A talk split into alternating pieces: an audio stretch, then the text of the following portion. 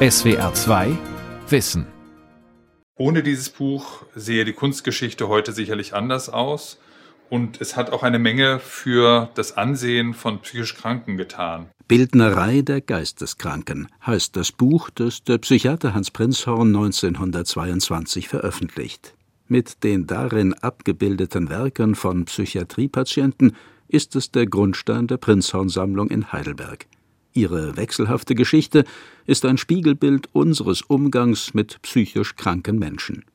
Einst von den Nazis geächtet, ist die Kunstsammlung heute, 100 Jahre nach Erscheinen des Buchs, ein wichtiger Teil von Outsider Art. Wir bemühen uns, den hier vertretenen Patientenkünstlerinnen und Künstlern mit dem Zeigen ihrer Werke ein Gesicht und eine Stimme zu geben. Man könnte sagen, wir setzen damit fort, was Prinzhorn mit seinem Buch Bildnerer der Geisteskranken 1922 begonnen hat. Malerei aus der Psychiatrie, wie die Sammlung Prinzhorn die Kunst beeinflusst hat, von Eberhard Reuss. Bildnerei der Geisteskranken, ein Beitrag zur Psychologie und Psychopathologie der Gestaltung, so der vollständige Titel des Prinzhorn-Buches. Es umfasst 380 Seiten mit über 100 Bildern, viele in Farbe. Thomas Röske, der Leiter der Sammlung Prinzhorn in Heidelberg. Vorher hatte man vor allen Dingen in Werken von Menschen mit psychischen Ausnahmeerfahrungen diagnostisches Hilfsmaterial gesehen. Aber erst nach dem Zweiten Weltkrieg entwickelt sich so richtig ein großes, breites öffentliches Interesse. Eigentlich erst seit den 70er Jahren gibt es auch ein kommerzielles Interesse an diesen Werken und damit auch ein Interesse, dass man solche Werke auch aufbewahrt. Auf jeden Fall ist es Kunst. Hans Prinzhorn, geboren 1886 als Sohn eines westfälischen Papierfabrikanten, studiert Kunstgeschichte und Philosophie in Tübingen, Leipzig und München. Seine Ehe mit der gut betuchten Eva Jonas macht es möglich, dass Hans Prinzhorn nach seiner Promotion ein Gesangsstudium aufnimmt.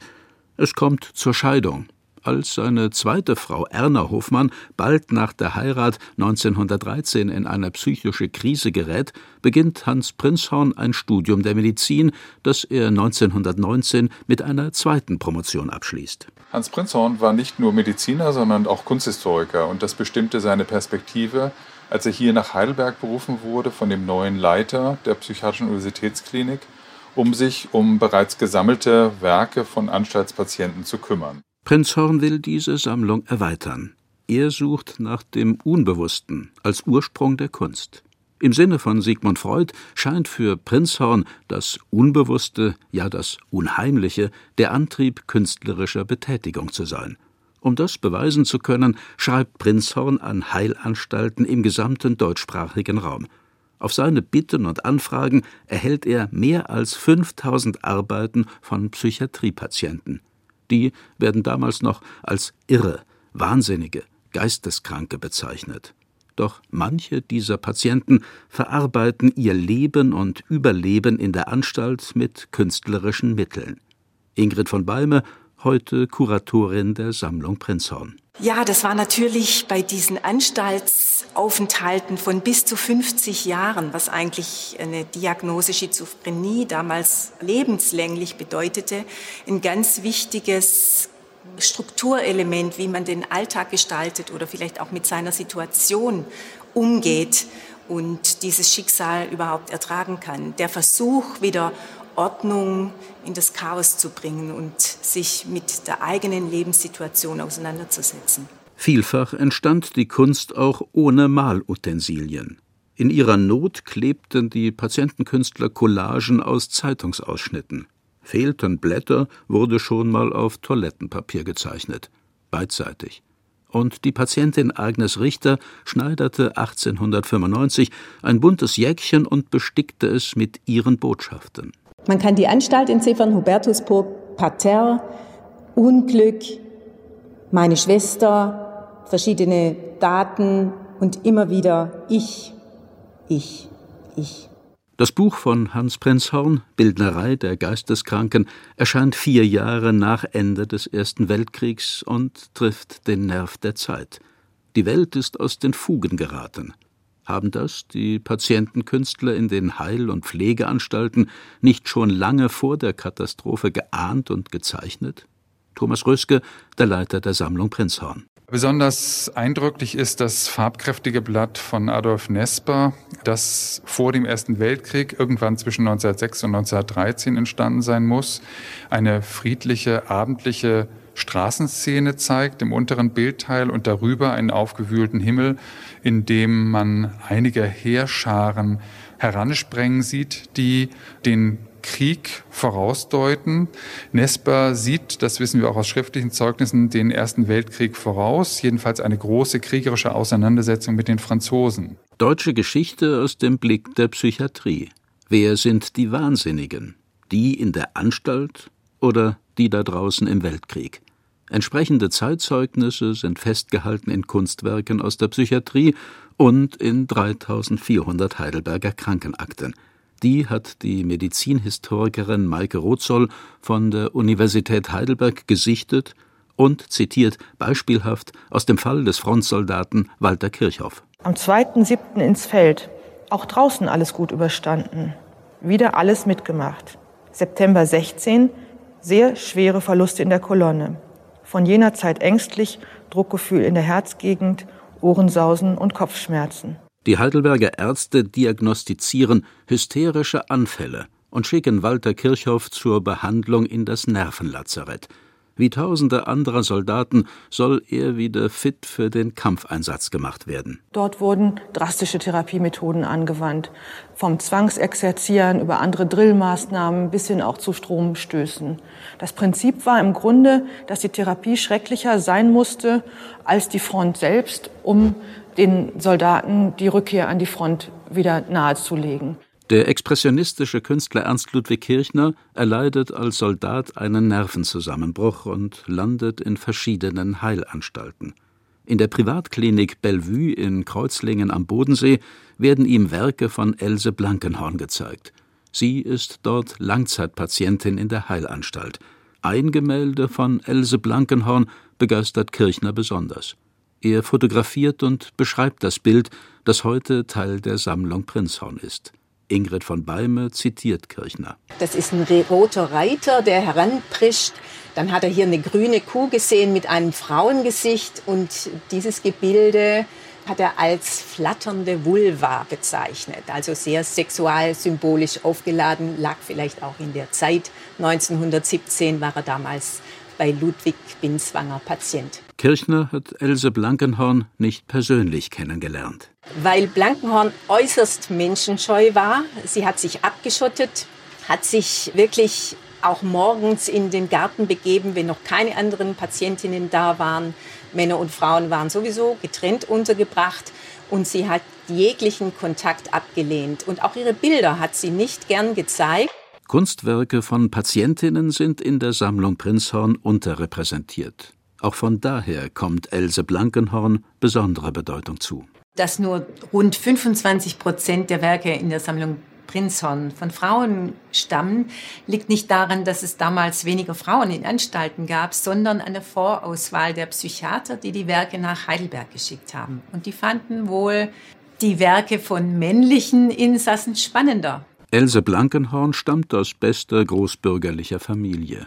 Die junge Frau verbringt die Hälfte ihres Lebens abgeschirmt in der luxuriösen Pflegeanstalt Bellevue am Bodensee. Dort, so wissen wir das aus der Krankenakte, behauptete sie, sie ist die Gattin von Wilhelm II. und er ist ihr Gatte im Geiste. Und da gibt es auch Selbstporträts, wo das Paar immer wieder dargestellt wird. Einmal sogar ist er als kleines Männchen in ihrem Kopf, in ihrer Vorstellungswelt. Mein Wilhelmsherz malt und schreibt sie in preußisch Blau in ihr Tagebuch. Im Sinne ihres kaiserlichen Geliebten im Geiste schuf Else Blankenhorn fantastische blaue, rote und orangefarbene Geldscheine, die sich heute alle im Archiv der Heidelberger Sammlung Prinzhorn befinden. Ingrid von Beime zeigt uns ein blaues Exemplar mit einer geflügelten, engelsgleichen Frau als Motiv. Das ist einer von rund 100 Geldscheinen, die Else Blankenhorn produziert hat, um die Auferstehung verstorbener Liebespaare zu finanzieren im Auftrag von Kaiser Wilhelm II. Und da hat sie Unsummen produziert, Millionen, Milliarden, Millionen, mal Milliarden, Quadruplonen. Else Blankenhorn ist 1920 mit 47 Jahren verstorben. Ihr Psychiater hat ihre Gemälde, Zeichnungen und Bilder zu Hans Prinzhorn nach Heidelberg geschickt. Hans Prinzhorn hatte eigentlich geplant, Else Blankenhorn als einzige Künstlerin aufzunehmen in seine Bildnerei der Geisteskranken. Aber es wurde so umfangreich, dass er kürzen musste und sie ist herausgefallen. Im Buch würdigt Hans Prinzhorn nur zehn, Zitat, schizophrene Meister, aber keine einzige Patientenkünstlerin. Und so klingt Hans Prinzhorn viele Jahrzehnte nach seinem Tod in einem Theaterstück. Wir haben die Kunst, damit wir nicht an der Wahrheit zugrunde gehen. Es ist ein Stück von Christoph Klimke über Hans Prinzhorn. Theaterlegende Johann Kresnik hat es 2012 in Heidelberg inszeniert. Der Regisseur hat in einer Bürgerinitiative jahrelang für ein Museum für die Prinzhorn-Sammlung gekämpft. Am Ende mit Erfolg. Hier im Theaterstück erhält die Künstlerin Else Blankenhorn endlich eine Hauptrolle. Es rauschend Berg in klarem Duft, es rauscht kein Baum. Gerade von Else Blankenhorns Werken war der 2019 verstorbene Johann Kresnik absolut begeistert. Ich finde die Arbeiten ganz toll. Natürlich vergleiche ich sie nicht mit einem Van Gogh oder sowas ähnliches, aber das sind eigenständige Kunstwerke für mich. Dass Hans Prinzhorn mit seiner Sammlung ein Jahrhundert später zu Theaterstücken inspiriert und die Kunstgeschichte beeinflussen wird, war zu seinen Lebzeiten nicht absehbar. Als 1922 sein Buch Bildnerei der Geisteskranken veröffentlicht wird, hat Prinzhorn Heidelberg bereits im Zorn verlassen, schildert Thomas Röske. Es gab Unstimmigkeiten mit dem Leiter der Psychiatrischen Universitätsklinik. Prinzhorn hatte offenbar darauf gehofft, dass er Leiter eines eigenen Museums für pathologische Kunst würde, und das hat sich damals noch nicht materialisiert. Prinzhorns Sammlung von Kunstwerken aus der Psychiatrie bleibt in Heidelberg im Eigentum der Universitätsklinik. Die Patienten werden nicht gefragt, denn die dürfen damals in den Heil- und Pflegeanstalten kein Eigentum besitzen. Nur der Schöpfer hunderter von Holzskulpturen, Karl Wilhelm Genzel, erhält immerhin Tabak als Geschenk, um weitere Arbeiten zu schnitzen. Man hat auch begriffen, dass Genzel, der ein sehr unruhiger und gewalttätiger Patient sein konnte, ruhig war, wenn er geschnitzt hat. Insofern ist Genzel auch ein frühes Beispiel für einen Beginn von so etwas wie Kunsttherapie. Genzels Skulpturen sind einzigartig. Teuflische Pickelhaubenträger, schrille Fratzen, Riesenköpfe mit Füßen, Zwitterwesen wie die Figur Weib und Mann oder Adam und Eva. Karl Wilhelm Genzel stirbt 1925 in der Psychiatrie. Seine Kunst ist damals wie alle Werke der Sammlung Prinzhorn öffentlich nicht zugänglich, bis die Nazis Genzels Skulpturen für ihre Zwecke missbrauchen, um die Kunst der Moderne als Kunst der Irren zu diffamieren. Ab 1938 sind einige der Werke mitgereist bei der Wanderausstellung Entartete Kunst als Vergleichsmaterial missbraucht, um sozusagen nochmal zu unterstreichen, dass die klassisch moderne eine ganz verfehlte, entartete in dem Jargon der Zeit Kunst gewesen sei. Hans Prinzhorn hat das alles nicht mehr miterlebt. Er stirbt am 14. Juni 1933 mit nur 47 Jahren in einem Münchner Krankenhaus an Typhus. Zuvor hat Hans Prinzhorn allerdings Sympathien für die neuen Nazi-Machthaber bekundet. Thomas Röske, Leiter der Sammlung Prinzhorn. Aus unserem Blickwinkel heutzutage würden wir sagen, Prinzhorn hat sich sehr naiv den Nationalsozialisten angenähert. Er dachte, dass er einer derjenigen sei, die die Nationalsozialisten kritisieren könnten, aber dass letztlich die Bewegung eine gute Bewegung sei und dass man sie unterstützen sollte. Er ist zu früh gestorben, um zu sehen, was aus dem Nationalsozialismus letztlich geworden ist. Die Folgen der Nazi-Herrschaft in den psychiatrischen Anstalten zeigt ein Bilderzyklus von Wilhelm Werner. 44 Bleistiftzeichnungen, betitelt als Siegeszug der Sterilation. Wilhelm Werner hat darin akribisch festgehalten, wie er in der Anstalt zwangssterilisiert worden ist. Seine Zeichnungen sind eine der wichtigsten Erweiterungen der Sammlung Prinzhorn nach dem Zweiten Weltkrieg.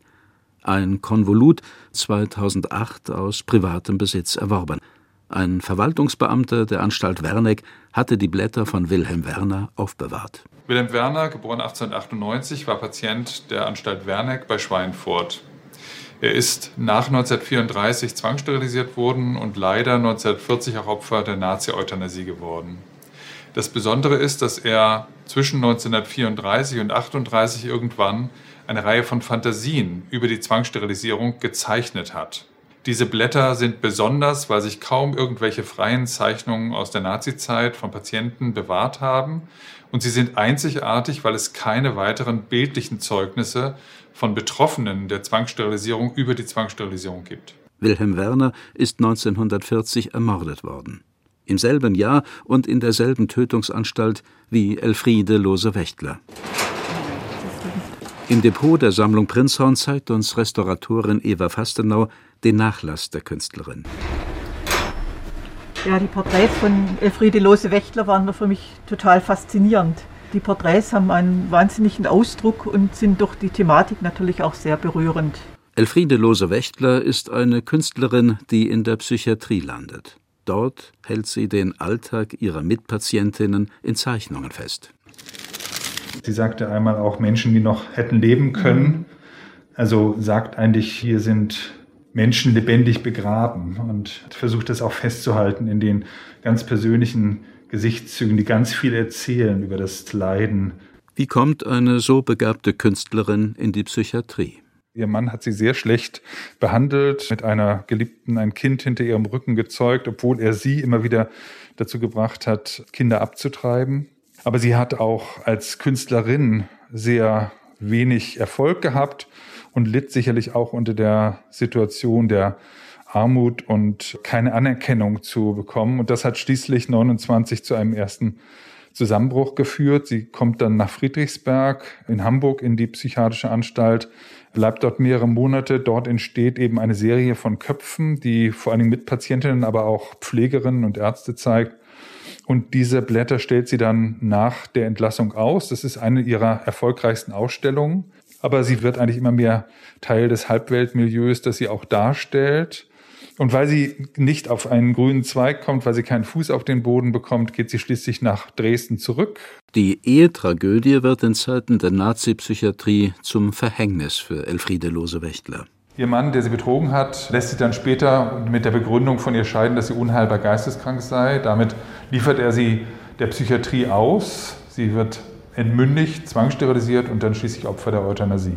Elfriede Lose-Wächtler wird mit 41 Jahren von den Nazis als lebensunwert ermordet. Die Heidelberger Sammlung Prinzhorn hat erst vor kurzem den Nachlass der Künstlerin erwerben können. 250 Bilder, Hunderte von Fotos und Dokumenten – die Geschichte der Sammlung Prinzhorn ist auch eine Geschichte der NS-Euthanasie. Wir sind immer noch dabei zu recherchieren, wer von unseren Patienten, Künstlern Opfer geworden ist. Und wir sind mittlerweile bei einer Zahl von 40 Männern und Frauen, die dazu zählen, leider. Überlebt haben allein die Werke der Künstler aus der Psychiatrie. Bei Ende des Zweiten Weltkriegs umfasst die Sammlung Prinzhorn 6000 Arbeiten von 485 Patienten. Dass diese Werke die Nazidiktatur überdauert haben, ist ein Wunder. Es gibt einige vergleichbare spätere Sammlungen in anderen Städten, die alle vernichtet wurden in der Nazizeit. Dass die Heidelberger Sammlung erhalten blieb, liegt wahrscheinlich daran, dass man sie missbrauchen konnte für die Ausstellung in Arte der Kunst und vielleicht auch daran, dass die Sammlung mit dem Buch von Prinzhorn schon ziemlich bekannt war. Werke aus der Sammlung Prinzhorn wie der Wunderhirte von Patientenkünstler August Natterer haben direkten Einfluss auf Max Ernst. Durch ihn wird Prinzhorns Buch Bildnerei der Geisteskranken quasi zur Bibel der Surrealisten, das Standardwerk des Unbewussten in der Kunst. Nach 1945 ist der erste Wiederentdecker der berühmte französische Künstler und Sammler Jean Dubuffet. Er besucht im September 1950 Heidelberg und hat zwei Tage lang die Chance, in der Universitätsklinik alle Schubladen der Sammlung zu durchstöbern, schildert Kuratorin Ingrid von Balme. Wenn man sich vorstellt, dass dann diese farbigen, prächtigen Originale ans Licht kamen, muss das für Dubuffet eine ganz spannende Sache gewesen sein. Und wir wissen, er hat die Originale sehr genau angeguckt. Erstaunlicherweise alle zehn schizophrenen Meister wurden von ihm nicht so bewertet, wie Prinzhorn das in seiner Bildnerei der Geisteskranken herausstellte, als besonders kreative Künstler. August Natter als keine große Sache. Und Bühler, das war Prinzhorns Lieblingskünstler, den er auf Augenhöhe mit Van Gogh gesehen hat, war bei Dubuffet nur ein Mediocre. Mittelmäßig. Dafür befördert Jean Dubuffet den Ruhm anderer Außenseiter der Sammlung Prinzhorn – nach 1945 entstehen dafür die Begriffe Arbrüt oder Outsider Art. Das ist nicht zuletzt das Verdienst der Sammlung Prinzhorn. Die zeigt genau deshalb heute auch zeitgenössische Kunst aus der Psychiatrie. Thomas Röske. Diese Arbeiten sprechen vom Innersten dieser Menschen. Da geben sie etwas preis, setzen sich mit sich selbst auseinander. Ich denke, das ist auf jeden Fall schon ein ganz wesentliches Kriterium für Kunst. Wobei natürlich immer noch eine Neigung dazu gehört. Ein Prozent zu Prinzhorns Zeiten, so rechnet Prinzhorn, hat künstlerisch gearbeitet. Das waren die Begabten, die auch das Bildnerische als ihr Ausdrucksmedium einsetzen konnten. Das ist wahrscheinlich heute gar nicht so viel anders. Aber die Menschen können leichter an bildnerische Mittel kommen, können sich leichter auch tatsächlich in dieser Form ausdrücken. Zu Zeiten von Hans Prinzhorn gab es keine Psychopharmaka und künstlerisches Arbeiten wurde nicht zur Therapie eingesetzt. Vieles hat sich seither geändert. Das hat auch Johanna erfahren. Wir sind bei ihr in der Malstube in ihrer Wohnung in Heidelberg. Medikamente haben der jungen Frau geholfen, ihre Psychose in den Griff zu bekommen. Malerei ist eine zusätzliche Unterstützung. Für Johanna sind Bilder wie das Leben. Manchmal muss man ziemlich lange kämpfen, bis was daraus wird wie bei diesem Aquarell. Das hat angefangen mit einem Frosch und dann wurde es zerrissen. Wagner sieben Jahre lang in Arbeit. Immer wieder hat es Nähte und Narben, wie manche Geschichten eines Lebens Narben bekommen. Und jetzt wird es so lange übermalt, bis es keine Narben mehr sichtbar hat, bis es sich gänzlich gesund fühlt. Eines ihrer Bilder ist sogar im Museum der Sammlung Prinzhorn gezeigt worden als Teil der Wanderausstellung des Kunstpreises des Landespsychiatrietages Baden-Württemberg. Johannas Aquarell trägt den rätselhaften Titel Die Himmelfahrt der geflügelten Birne. Hier ähm, zeige ich ein Bild, das ich in einer manischen Phase gemacht habe. Das sieht man dem Bild vielleicht jetzt nicht unbedingt an, aber der Rahmen ermöglicht es, dass ich auch darüber hier darüber sprechen kann, mit dem, was ich erlebt habe. Jedes Bild erzählt eine neue Geschichte und ein anderes Schicksal. Die Sammlung Prinzhorn ist immer größer geworden und wächst weiter.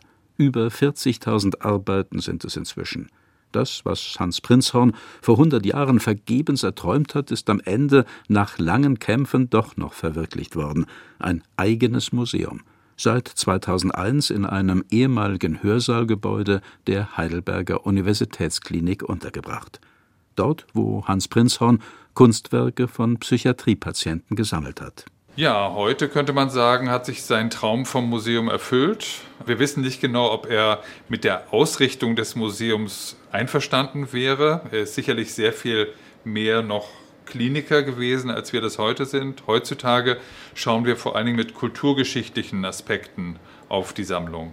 Und immer wieder liefert die Sammlung neue Anregungen für zeitgenössische Kunst.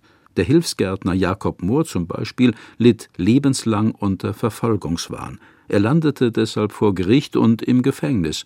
Doch Jakob Mohr hielt sich für unschuldig. Er dachte, es gäbe Apparate, die Strahlen auf ihn einsenden die eine bestimmte energetische Ladung haben und dann sozusagen seine energetische Ladung aus seinem Körper abziehen. Jakob Mohr hat das 1912 in einer Zeichnung festgehalten und als Justizmord betitelt. Das Blatt zeigt eine Gerichtsverhandlung mit Patient Mohr als ferngesteuertem, manipuliertem Angeklagten. Der Justizmord ist heute Vorlage für ein gleichnamiges Theaterstück von Eva Kotschatkowa. Wer ist hier irre? Der angeklagte Patient Jakob Mohr oder das komplette Gericht? Ein schönes Theater spielen die mir hier vor, denke ich mir. Wer weiß, ob die Tische nicht aus Pappe sind. Mittendrin Inge. Sie ist Psychiatriepatientin und dass sie unter den Schauspielprofis vom Heidelberger Stadttheater mitwirkt, ist ein Therapieangebot. Das hat mich so begeistert und auch zum Finden meines Selbstbewusstseins wieder habe ich gedacht, ja, ich mach's, ich probier's. Und inzwischen macht mir das eine Riesenfreude. Mein Verteidiger hat bis jetzt noch kein Wort gesagt. Inge gibt den ständig essenden, völlig desinteressierten Verteidiger von Jakob Mohr. Windet sich bloß vor dem glorreichen Gericht, sagt, dass er nicht weiß, was er verteidigen soll. Die Rolle des Jakob Mohr übernimmt Schauspieler Marco Albrecht vom Theater der Stadt Heidelberg. Und der Profi freut sich über das Rollenspiel von Inge. Da hat sie einen ganz tollen Auftritt, wenn auch stumm, aber das ist einer meiner Lieblingsstellen. Wir sind keine Bekloppten, wir haben uns nur selbst verloren. Wir sind keine Gefahr für die Gesellschaft. Und viele trauen sich nicht zu sagen. Es gibt so eine große Dunkelziffer. Und es wäre schön, wenn sich mehr outen würden und sagen würden, ja, ich war in der Psychiatrie, ja, ich hatte eine Depression, aber ich lasse mir helfen. Das ist der wesentliche Unterschied zu der Zeit und dem Schicksal von Jakob Mohr. Wir wissen nur durch ein Zeugnis seiner Frau, dass er als Lumpensammler in Paris zuletzt war und dort 1940 gestorben ist. Ein Leben und eine Zeichnung aus der Sammlung Prinzhorn dienen als Vorlage für ein Theaterstück, in dem Menschen mit und ohne Psychiatrieerfahrung auftreten. Eine Form von Inklusion. Ganz anders als zu den Zeiten von Jakob Mohr, als psychisch kranke Menschen einfach in Anstalten weggesperrt wurden. Dann wird das ein böses Ende mit Ihnen nehmen, das garantiere ich Ihnen. Nein, ein gutes Ende der Premiere für Inge und all die anderen inmitten der Heidelberger Schauspielprofis. Mir hat es riesen Spaß gemacht. Es hat mir gefallen. Es ist alles gut gelaufen. Und es war die erste Premiere in meinem Leben überhaupt, was das Theater betrifft. Im Frühjahr 1922 ist Hans Prinzhorns Buch Bildnerei der Geisteskranken erschienen. Er suchte darin nach dem Unbewussten, dem Ursprünglichen in der Kunst. Sein bahnbrechendes Werk hat dazu beigetragen, dass sich hundert Jahre später unser Blick auf Menschen mit Psychiatrieerfahrung gewandelt hat. Die Sammlung Prinzhorn erzählt viele Geschichten über die Psychiatrie und deren Entwicklung. Wir können auf ganz andere Weise teilnehmen an dem Schicksal der Menschen, die über Jahre eingesperrt waren, an dem Schicksal der Menschen, die Opfer der Euthanasie geworden sind, aber auch an dem Schicksal der Menschen, die heute psychisch erkranken und sich mit künstlerischen Mitteln ausdrücken. SWR 2 Wissen Kunst aus der Psychiatrie. Die Sammlung Prinzhorn. Autor und Sprecher Eberhard Reuss. Redaktion Vera Kern.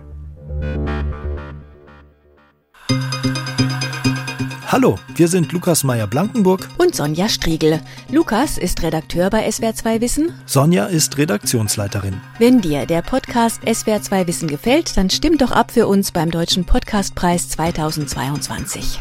Das Publikum, also ihr, dürft euren Lieblingspodcast wählen in vier Kategorien. Und eine davon ist Wissen. Auf der Internetseite deutscher-podcastpreis.de slash audience-award slash Wissen findet ihr uns unter dem Buchstaben S.